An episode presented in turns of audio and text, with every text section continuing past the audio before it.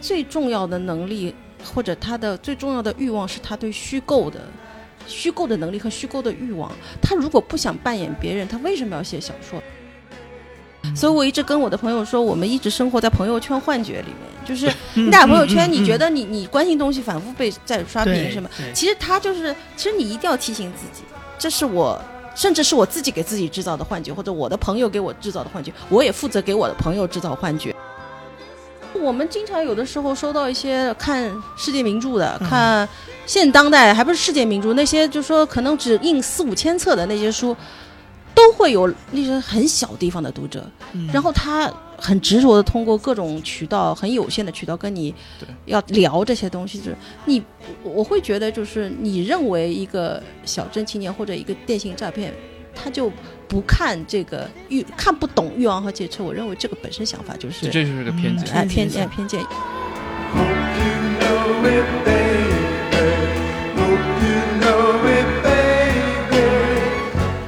各位听众，大家好，欢迎收听本期的《忽左忽右》，我是陈远良，我是杨一。啊，我们今天来到了上海译文出版社，坐在我们对面的是黄玉玲老师，他也是著名的译者、作家，著名的文学出版人。听众好，我就反正就本职工作是在译文出版社里当编辑吧，我现在担任上海译文出版社文学编辑室的主任。除了这个身份以外，业余也翻译过很多书。那最近呢？算是换了个新的身份，也写小说，出了一本小说集，名字叫《八部半》。这部新的小说集《八部半》之前啊，大家知道黄玉宁这个名字，或者对他有很深刻的印象，是因为您包括翻译了《天涯》，呃，然后您的之前的几部随笔集。但这个小说好像是，这是您算是您个人第一部对第一部出版的中短篇小说集。嗯，其实小说写作是三四年。前就开始，大概基本上主要集中在近三年里面。三四年前是什怎么一个事情让你想要尝试写出来？其实恐怕这想法不止三四年了，可能三四十年都有。小时候就，因为其实喜欢写作的人，最终可能都有一个小小说情节，一个虚构情节，应该说，他就不太会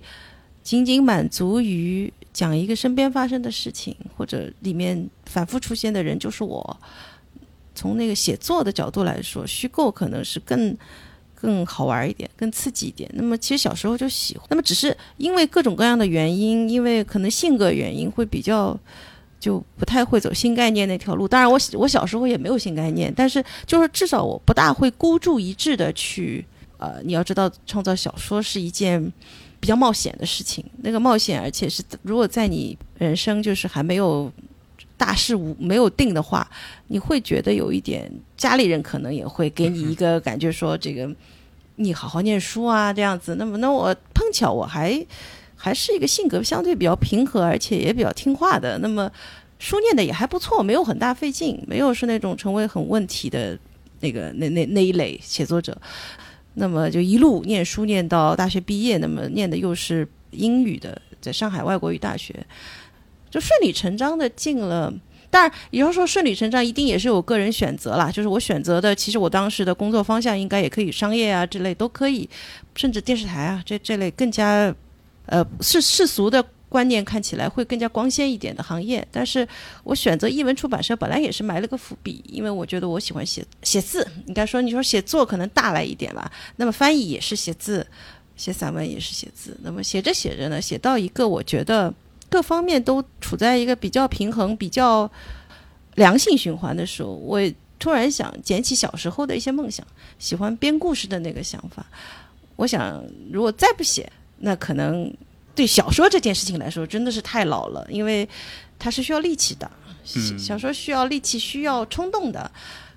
到了五十岁这样，可能这些冲动什么的真的会减少很多。那么，我想我就试试看吧，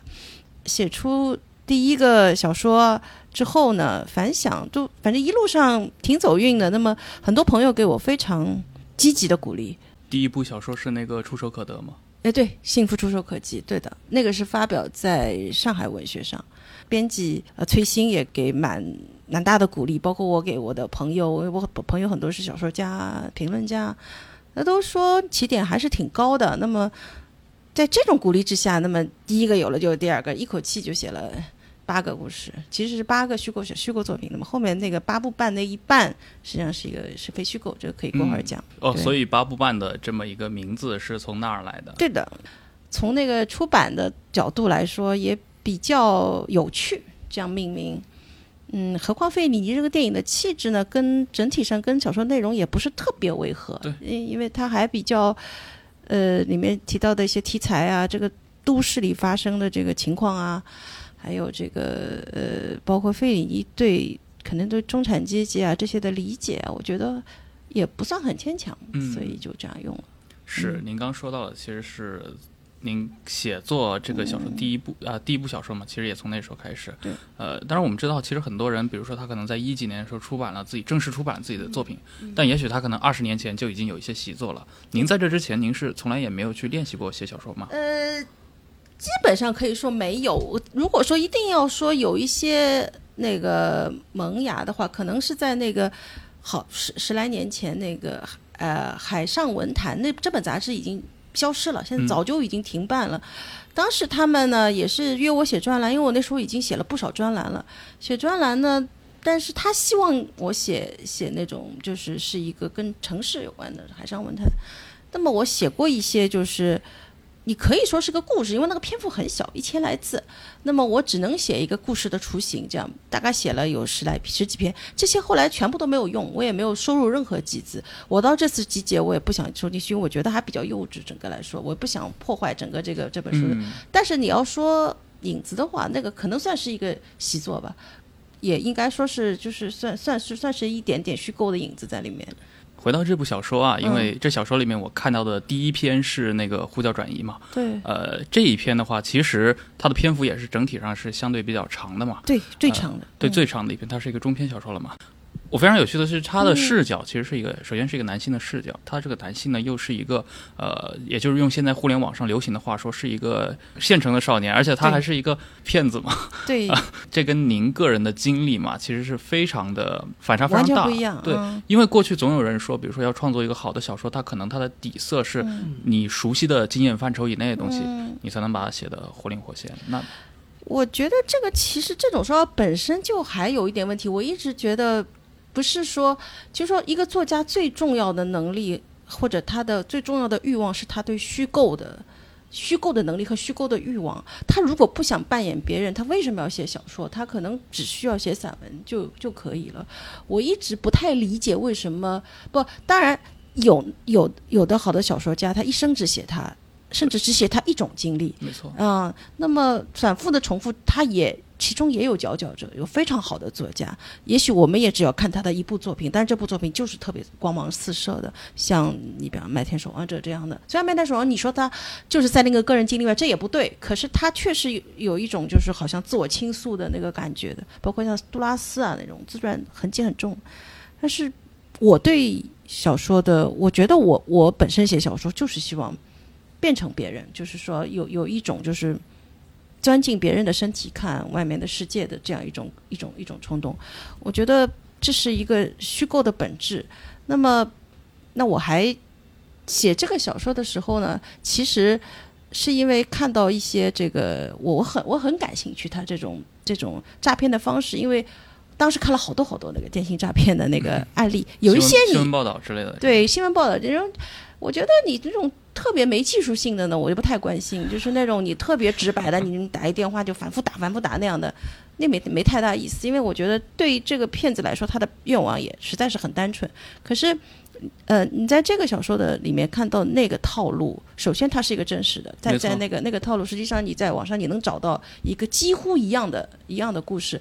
嗯、但是呢，我看到这故事，我觉得很很有趣。我说他有必要搞那么复杂吗？真的骗？因为实际上你要很多小概率放在一起，他才能真的骗到一桩。所以从这个出发，我觉得这样的骗子实际上他常常还不光是为了钱，他有的时候可能真的是像这个人物一样，他对这个乐城市乐趣，他是有好奇心他是想进入一种人物关系的。那从这个几点出发，我就觉得挺有意思，这个想法就一直在我心里缠绕。那么，那么开始的时候，其实写作写小说都是试试看这样写的，你不可能说你一定说你能能把它写成。我还电脑里还有好几个只写了一一个开头的东西。那么写着写着，我我发现我其实也并不关心这个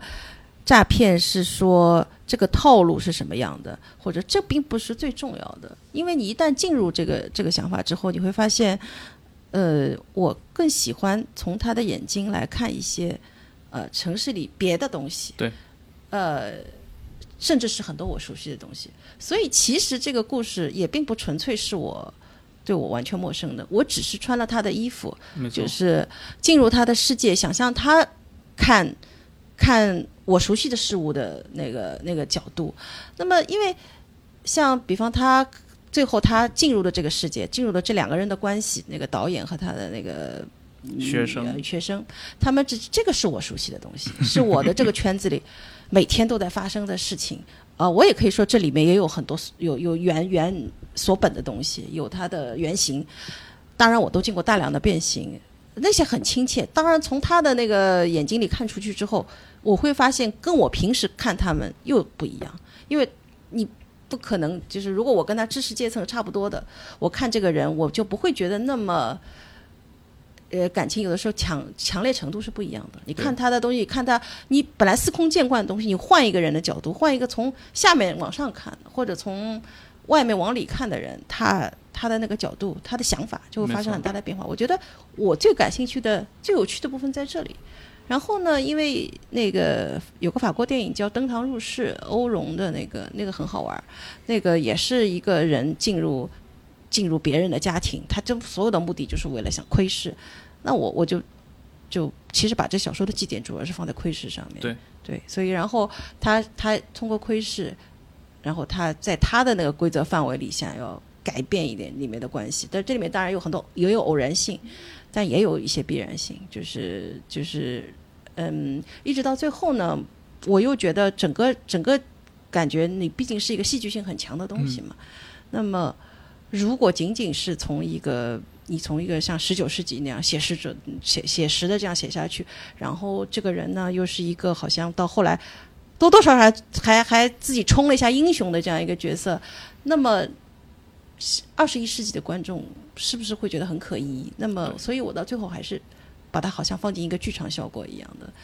所以你可以认为是真的。真的也可以认为是假的，这本来就是介于一种想象的和那个实现实之间的。就我想造成这样一种，你从现实写着写着写到最后，你有一点点超现实的感觉。我比较喜欢那样的那样的走向。没错，因为刚你提到了像呃剧中有些人物、有些身份，比如说像那种呃呃一个导演，他可能在比如说同样的一个知识阶层看来，他可能就。就很很平常，是一个很普通的人，但是可能换一个视角的话，其实他身上很多点子一下子就被点燃了。呃，这个其实我想到了，就是前段时间嘛，不是就是有个新闻说中国其实本科以上学历的人只占百分之四，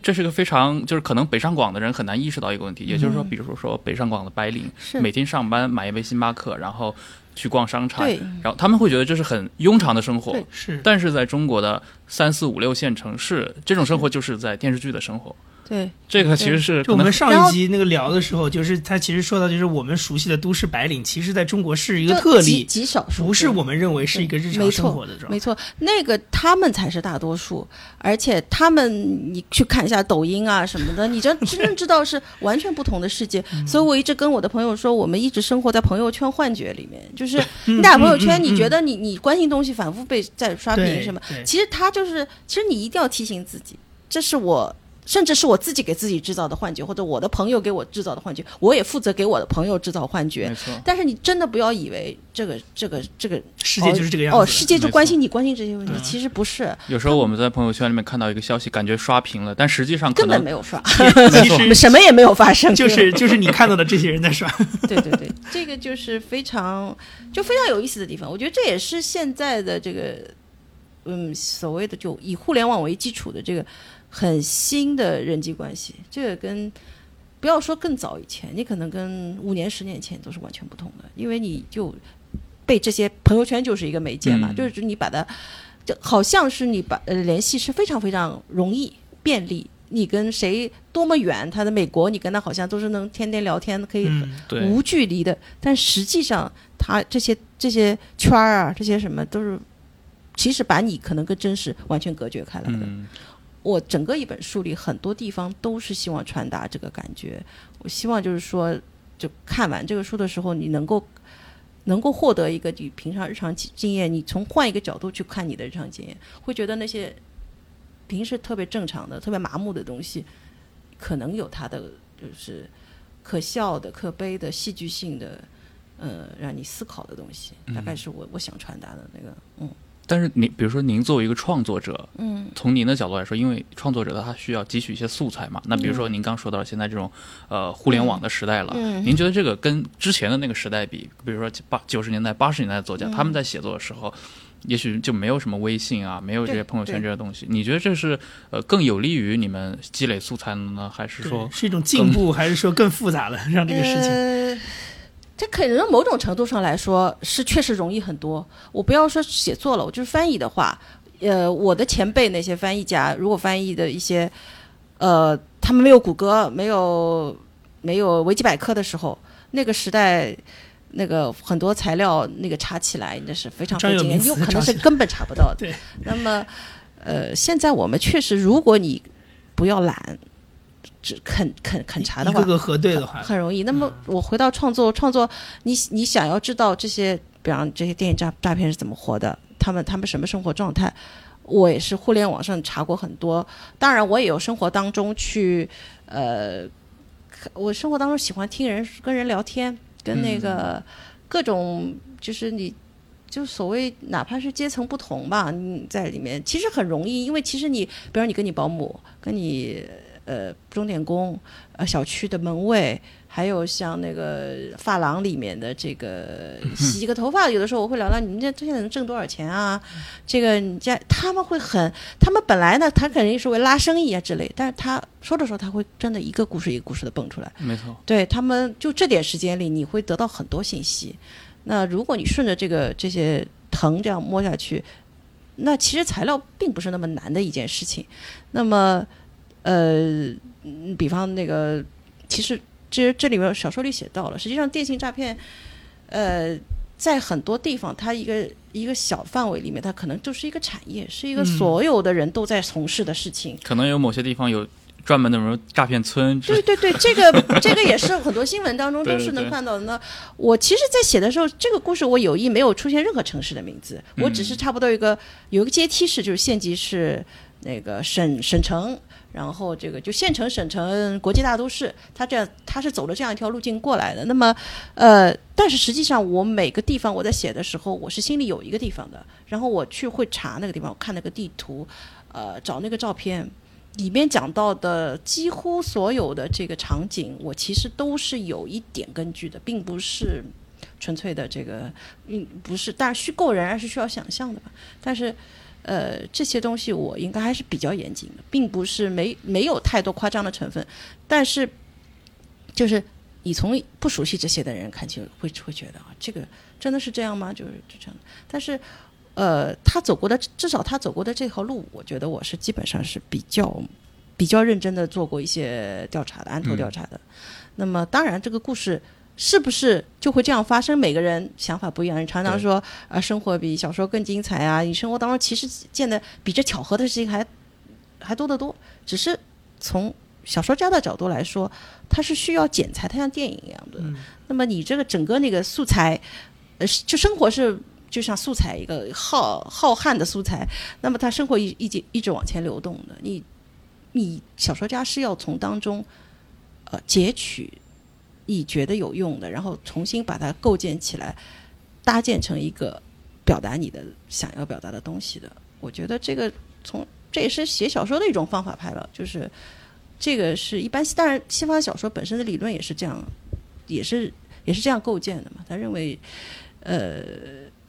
所以虚构它是有意义的，并不是说虚构是、嗯是仅仅是对生活的这个记记录。实际上，你通过这样重新的组建，你反过来你也能给真实一些反作用力，因为你看了这个小说和不看这个小说，可能对有些人他是会产生心理上、呃、感悟上是会发生变化的。那么他会再回到真实当中，这就是虚构对真实的反作用力。反正我是这么这么理解的，也是写小说比较好玩的地方。嗯，对，因为我也看到了有一些，比如说我呃看过这些这部小说的一些读者嘛，他们评论，他们会认为呃这部小说在您的这个小说集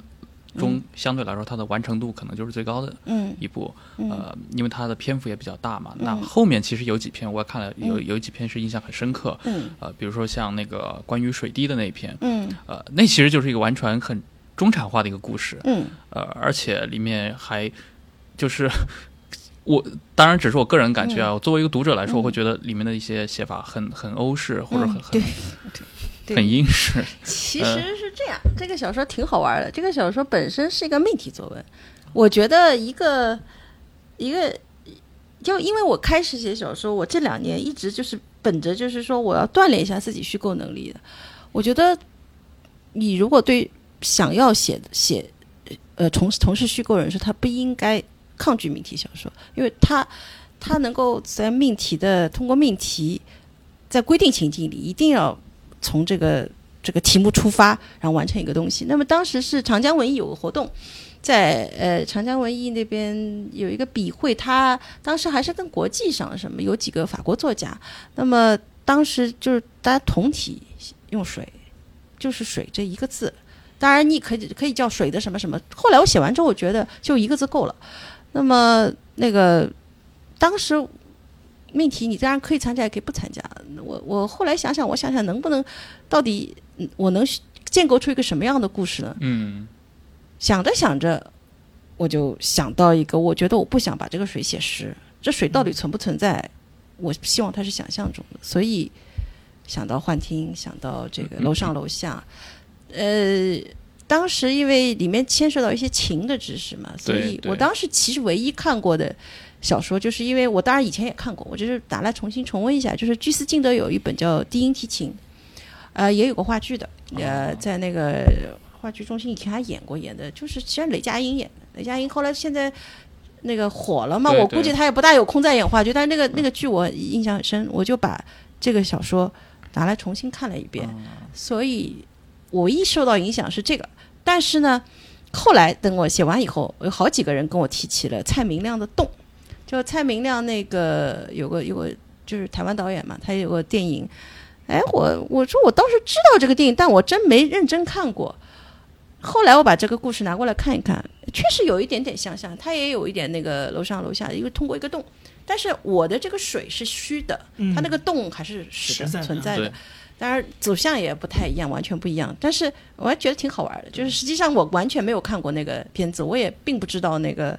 他是这样。其实就是一个巧合。哎，对对，就是说可可以，但是你说巧合也可能就是一种暗合吧。就是其实都市是 很多东西这种本质。我我这本书这篇其实主题应该就是孤独吧，就是城市人里的那种几乎是绝对的孤独，就是主角也孤独，然后那个男人也很孤独。对对，包括他们。包括他整个小区里面的这些人，就是虽然当然很很短，那个写到的，但是我就想营造一个，你都市人都可特别喜欢讲孤独，特别喜欢说，呃，而且抑郁症也是个很大的问题。没错。那么心理上的一些疾病什么的，但是我想通过一个比较冷的、冷硬的故事，但是结局我还是要给他一点点那个，这个怎么说呢？毕竟虽然很短暂，这个楼上楼下这一对。那个，这一个两个一男一女呢，他们还是在很短暂的时间里是给过互相一些温暖的。呃，我非常喜欢那个结局。对，当时看到结局的话，觉得哇，真的好厉害。对我我比较喜欢那个，虽然那个确实也是戏剧化比较比较严重的，或者说那个反转啊什么都是比较，你看得出是设设计的设计感比较重。但是总体的基调来说呢，我觉得其实它也是真实的，因为。因为你你身边都有那么多人抑郁症啊什么的，就是像上次那个翻译家，我们都完全不完全想象不到那个孙中旭先生，对对对，啊这些你就有的时候我在想，因为其实跟他们也不熟，但是呃听说一些事情，听说他们的这个呃生前的如何如何那个挣扎的，那我就觉得这个问题其实完远远比我们想象的严重。是，就是其实这是一个很。非常广泛的，很多人都存在，但是可能大家没有意识到，对，或者你自己都没有意识到，只是觉得我最近可能心情不好，甚失至眠啊，甚至社会上可能就大家对他并不重视，认为你是在矫情，或者是是因为他是个心病，觉得他不是个病。对，就是你自己是可以克服啊什么的。对。没错没错没错，我希望就是还还还有点，就是还给他们一些希望，就是说，也许你你楼上是楼下的，你身边的也有人跟你感受着同样的孤独，还能互相来点温暖什么这样子，就是呃，就是有点那个那个想法。嗯那么而且里面也出现那个。呃，没有资质的心理医生这样一些这个角色，包括这个角色，其实，在三岔口里也也有心理医生，都是一点这个有一点隐喻啊象征在这里面的。就嗯这个是就是互相，大家都在呃试图医治自己的这个 这个这个心理上的困境嘛，这个也是嗯。比较比较那个对。这部小说里面其实它有一个音乐的元素嘛，那对。提琴这块，因为我我过去我们之前跟李伟长也聊过，他会认为 有很多。就是一个作家，他如果会写字，但同时他比如说他精通音乐什么的，嗯。他的一个叙述感也好，他对那个就是艺术表达上，很对，对，当时我我看那篇的时候，我当时在想，哎，黄玉宁是不是会就是对这个我提琴挺喜欢音乐，我我也很喜欢大提琴。我以前还翻译过一本书，就是讲杜普雷的那个，哦就那个叫叫什么？比烟花寂寞那个，他比烟花寂寞，然后？呃，原先他也有叫过什么狂恋大提琴，反正总之是那个电影的原著。那个电影就是他的姐姐啊妹妹啊，呃但是姐姐写的那个杜普雷的姐姐回忆录。呃，就我挺喜欢大提琴那个音色的。那么我当然他算不上精通古典音乐，但是都都还从小音乐还是还是就是出于爱好是常常听的吧。嗯那么而且听得很杂，古典到流行都都喜欢，我也很喜欢。至今我还是喜欢看看那个综艺节目，我别的不看，我喜欢看一些唱歌唱比赛的，我会看一看看一看那个那个喜欢音乐，也也喜也也想就是真人秀里面，毕竟还有一些这个嗯这种。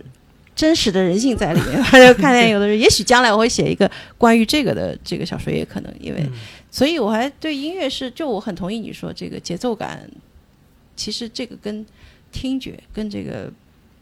怎么说呢？你这个呃语言，呃因为小说毕竟是用语言写的嘛。那么我的最早的一些故事的记忆，昨天我在朋友圈里还说，我对故事的记忆是从呃两个源头过来的，一个源头是呃就是评书，评书就是昨天单单田田芳去世嘛，那么。呃，另外一个源头是译制片的录音剪辑，嗯哎，嗯，所以这一一中一西一一北一南那个感觉，就反正构成了我小时候，但是他们都来自听觉，对对，所以所以说我我常常觉得小说你的语言如果要足够好的话，那么那你最好是念出来，自己能够听一下，嗯或者或者脑脑中自动会形成那种对自动播放一下，那这其实可能也是跟音乐的节奏感呀什么都有都有一些关系。对，所以我我觉得，就我我自己看电影啊什么，我特别注重台词啊什么这样，嗯这可能就是跟小时候的这个，就有的人视觉驱动的，我是听觉驱动的，明白。嗯，对。啊，所以是这是不是也造成，比如说您会很注重，比如说句子啊、段落它的那种非常细腻的一些表达，因为像您的，小说中能有可能，对于这些细节嘛，其实描摹的是非常细致的。对，呃，这可能跟翻译的经验也有关，因为翻译的时候，嗯。其实常常有的时候也要反复的念一念啊，这样子看看这句子是不是离对啊，这个，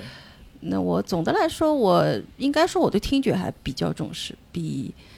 呃，就是就是就是说，他写小小好的句子一定是要同时也满足听觉的，不能嗯。是一个你看上去是个花团锦簇，但是非常念起来就很 很很很难受的那种。对，嗯，嗯、因为像您的这部小说嘛，其实即使是完全不知道这部小说，在在就是在任何一个情况下翻开，嗯。它都能很明显的看出这个小说有很强的这种一个我所谓叫时代烙印，啊，因为里面大量会是比如说微信朋友圈，一看就知道这就是我们现在正在发生的一一个对呃小说的故事。是。呃，这个对于你来说是，我想知道是您生活是真的被这些事情所影响吗？我想，现在大部分人，当代人吧，我们就我们这个年纪，因为你，你是一个呃，怎么说呢，一个积极的在城市里面工作和生活的人，估计都会受到这个。而且我是从事呃文化的，嗯，那么因为我不光是在家里要写字，我还是主要的本职工作在这里。那你肯定可以想象，这个我不可能扔开这些东西的。对，那么既然已经生活在当中，那我自然要对它有一个比较清醒的认识。呃，这写这个小说集呢，从现实基本上这些都是从现实切入的。那首先当然是因为这样是我我刚开始写嘛，这样会上手会更加容易一些。呃呃，不是说现实更好写，而是指相对来说我就是嗯。切入会切入会相对简容易一点，你真的写起来还有现实也有难处理的部分。那么另外呢，就是写呃，我想开始的时候这样第一个集子呢相对集中一点也有好处。以后呢，如果随着篇幅增大呢，可能需要增加一些历史感的东西。对嗯、但是中短篇呢也比较合适表现现实。我觉得中短篇你要是给一个呃很复杂的历史的设定的话，你这个是。你要交代这个就背景的，哎，对。就交代就比较累一点。读者需要进入这个语境，对，你就篇幅需要长一些，所以我觉得从中短篇的来说，处理现实还比较还比较那个呃对路一点。那么再说，呃，我也确实应该说，等他们全部集到一起后，发现可能至少在写作这些小说的时候是比较关心这些问题的。嗯，那也许将来会发生一些变化，但是，呃，放在一起，就是我那时候编辑给我一个很很好的提醒，他说：“哎，我看着这些东西，我怎么总觉得想到那个英剧《黑镜》啊、那个，哎，我觉得，我觉得虽然说我说呃有有有你这个出于宣传的目的可以这么说，但是我后来想想，他也没完全说错，应该说是没错，对，因为他当时我也没有提示过他任何东西，而我确实非常喜欢《黑镜》，《黑镜》那几呃这几季我都是很认真的看完的。那么再加上后面也有两个科幻故事，所以说，哎，我觉得这还有点意思，因为它里面有黑色的成分。当然，我也总是会就像呃毛尖啊、李金泽啊他们跟我说，这个我还是比较善良的人，就往往还是放他们一条生路的。不会那么冷酷。嗯，不会冷酷到底，我会我会呃在所有的细节当中出现很多嘲讽啊、冷嘲啊那种东西，是但是基本上还是要有有呃有些人物的还是要把它接住的，就是不能让呃生活就是毫无希望那个感觉对，。彻底破碎掉。对，因为而且我觉得你彻底破碎处理起来也并不难，你让他们死，让他们该死的死，该怎么样？但是实际上，你生活是不是也不是这样？因为我们是大部分人的生活。你想死都没那么容易，其实因为你还要那么多每天有那么多事事情要处理，你还是要你你呃上有老下有小的，你还有身边还有的亲人，有有有工作，呃，所以说大部分人还都是在这种各种各样的无奈当中，他还必须活下去，所以我总得告诉你该怎么活下去，对不对？对，包括其中有一些很多细节，比如说，呃，发朋友圈发错了，结果你撤不回，对就非常尴尬，你只能退群。对我就遇到过好几次这样的，当然是我朋友了。这个每个人都有，每个人都有各各种尴尬，就是尴尬大一点、小一点，那也确实完全可能会造成一些不可逆转的一些一些损失啊，什么这样子，挺挺但是我们也知道，比如说有些作家他会认为，嗯。呃，现在这些嗯互联网嗯。当下的这些，比如手机啊、微信啊什么的，就是他们会有一些更更特特立独行的行为。嗯，比如说我也听说过一些老师可能直到现在都没有用微信嗯，对，或者不不用微信、不用智能机嗯。呃，你你怎么会比较他们两这这两类？那世界上需要各种各样的作家嘛，也需要各种各样的生活。那么我觉得，那他们这样的当然也是很可尊敬的，而且他们，呃，他们隔绝掉这一部分，他们也会得到很多东西。嗯，那反过来，我无法隔绝这些，但是我同时也从当中，我也并不是，呃，没没从当中获得这些东西。我觉得你从这种很挤压的，但是同时也很积极的生活当中，呃，每天就我现在也很，我到现在我还是保持着通勤，就是坐地铁啊什么这样的。我有的时候觉得我最想写小说的时候，就是在坐地铁的时候。嗯，你只有在人群当中，你才会觉得这个世界是多么的丰富多彩，丰富多彩、有 有趣。它可能是很糟糕的，它但是它同时也是每天在变化，它有些、有些惊喜在里面的。就是他们在隔绝的时候，他们会得到一些，比方时间，比如比如他可以呃找一些可能更另外一种题材，他们可能进入另一种生活，那样的生活也是很多人希望看到的，但是反过来，他也给自己就是失去的一些东西。嗯，他也并他他我我觉得你你说，如果你从来不去看一看那些小镇青年的生活，不去看看他们关心的抖音什么的，那你怎么知道他们就一定是像你想象的、嗯。完全的，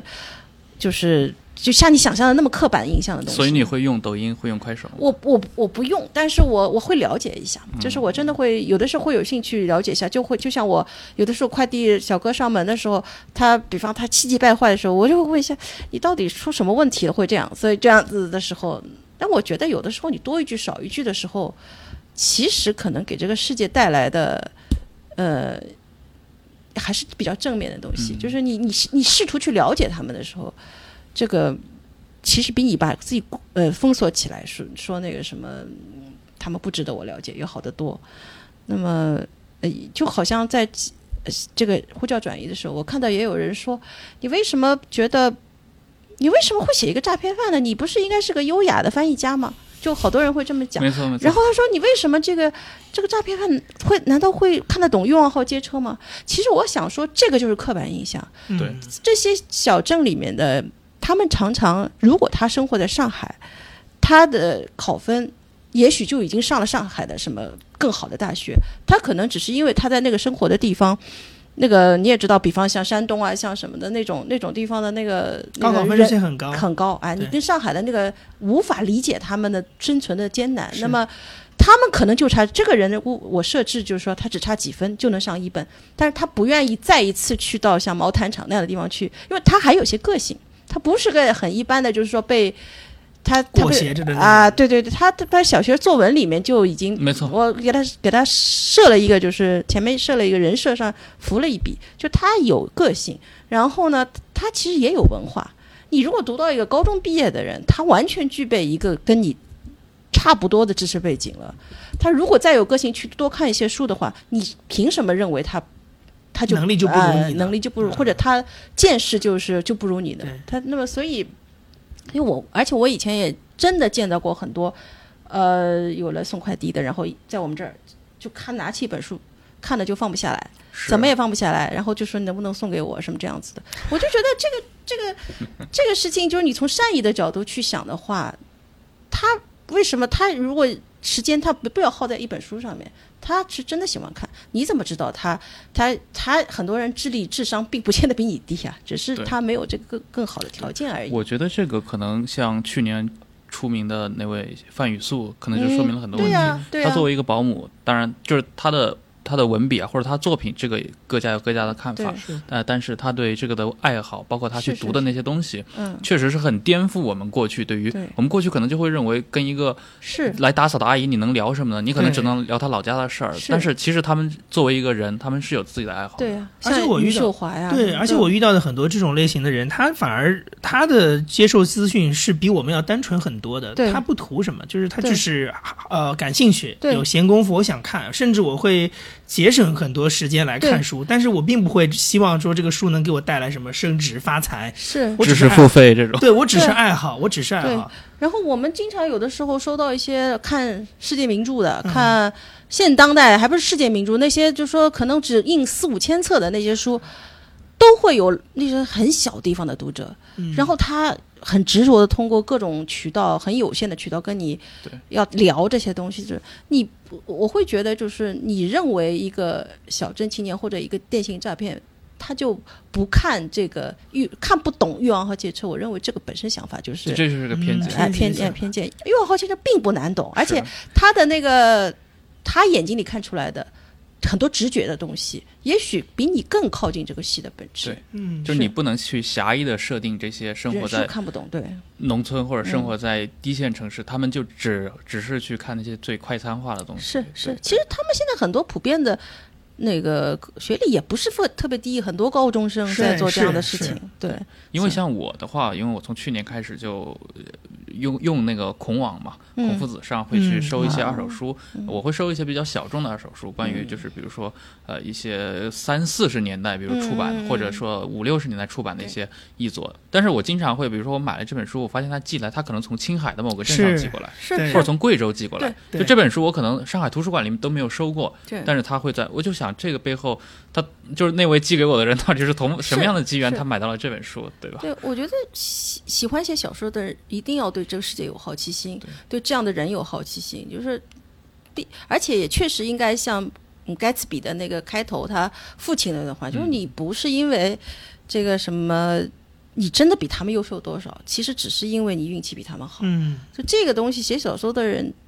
这个底色要有一点这种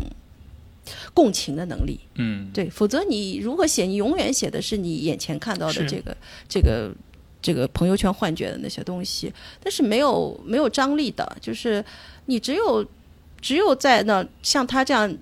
我们可以看到很多那个世界名著，像。高老头里面，大拉斯蒂涅从外省到巴黎，于连是从外省到巴黎，对，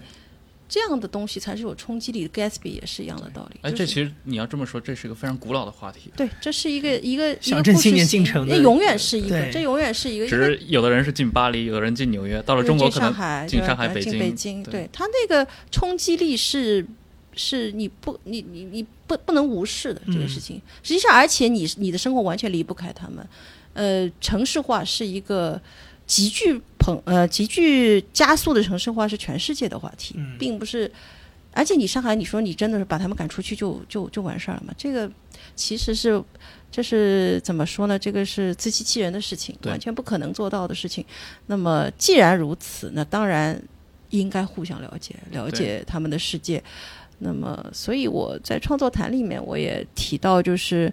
呃，不是那个福楼拜，那个就有 t e n James 好像就是认为他无法理解为什么福楼拜这么高的艺术造诣要写一个像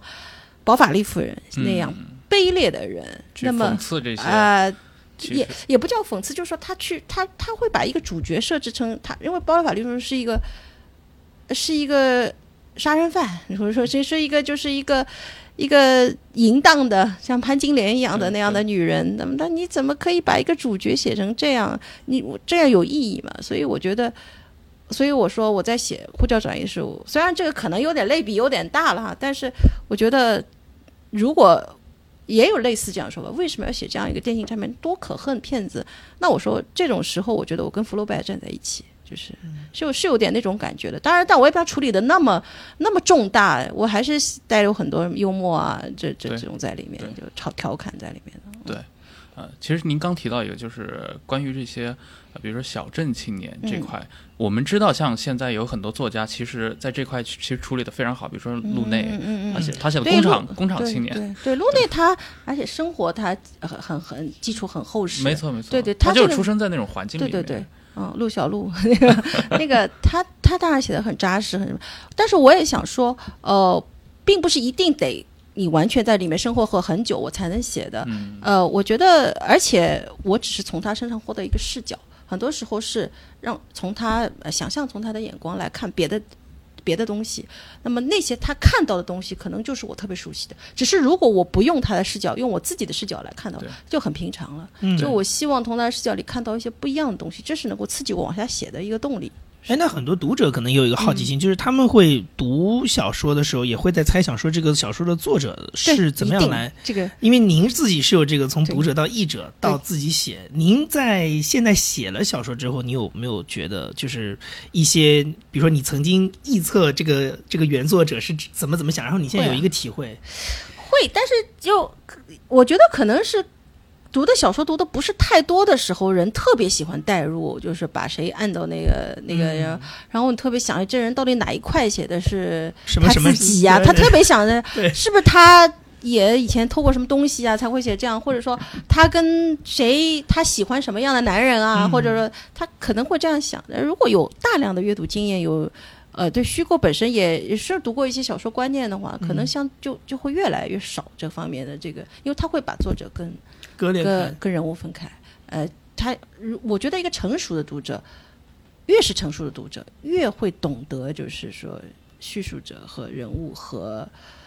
呃和作者之间。三者都不同的人人物不呃人物不同不等同于叙述者，那叙述者也不等同于作者，嗯就他们都互相之间有关系，但是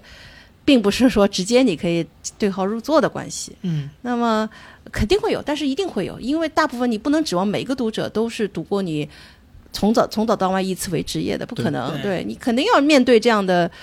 臆测，那么那么那测也没办法，这个只能测了。就是，但是我想我跟这个人物至少在表层上的关系是离得非常远的。嗯，那么你说是不是我没有自己？不可能，所有的很多很多碎片的感受，或者我见过的、我想过的，或者我在里面可能把我我的某某一个角色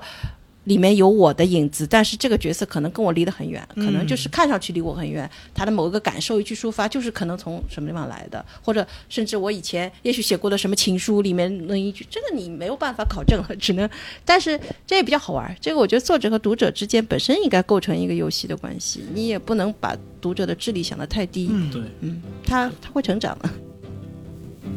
Listen, all you people, try and understand. You may be a soldier, woman, child, or man, but there won't be many coming home. No, there won't be many coming home. Oh, there won't be many, maybe ten out of twenty, but there won't be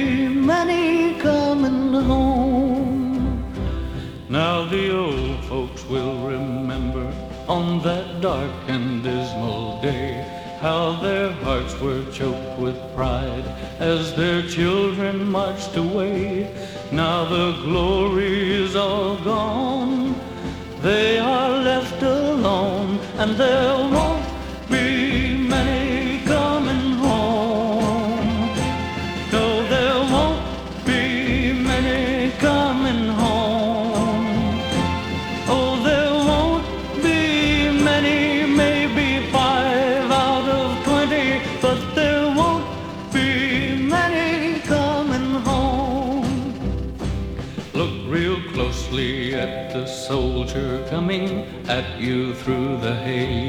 He may be the younger brother who ran away.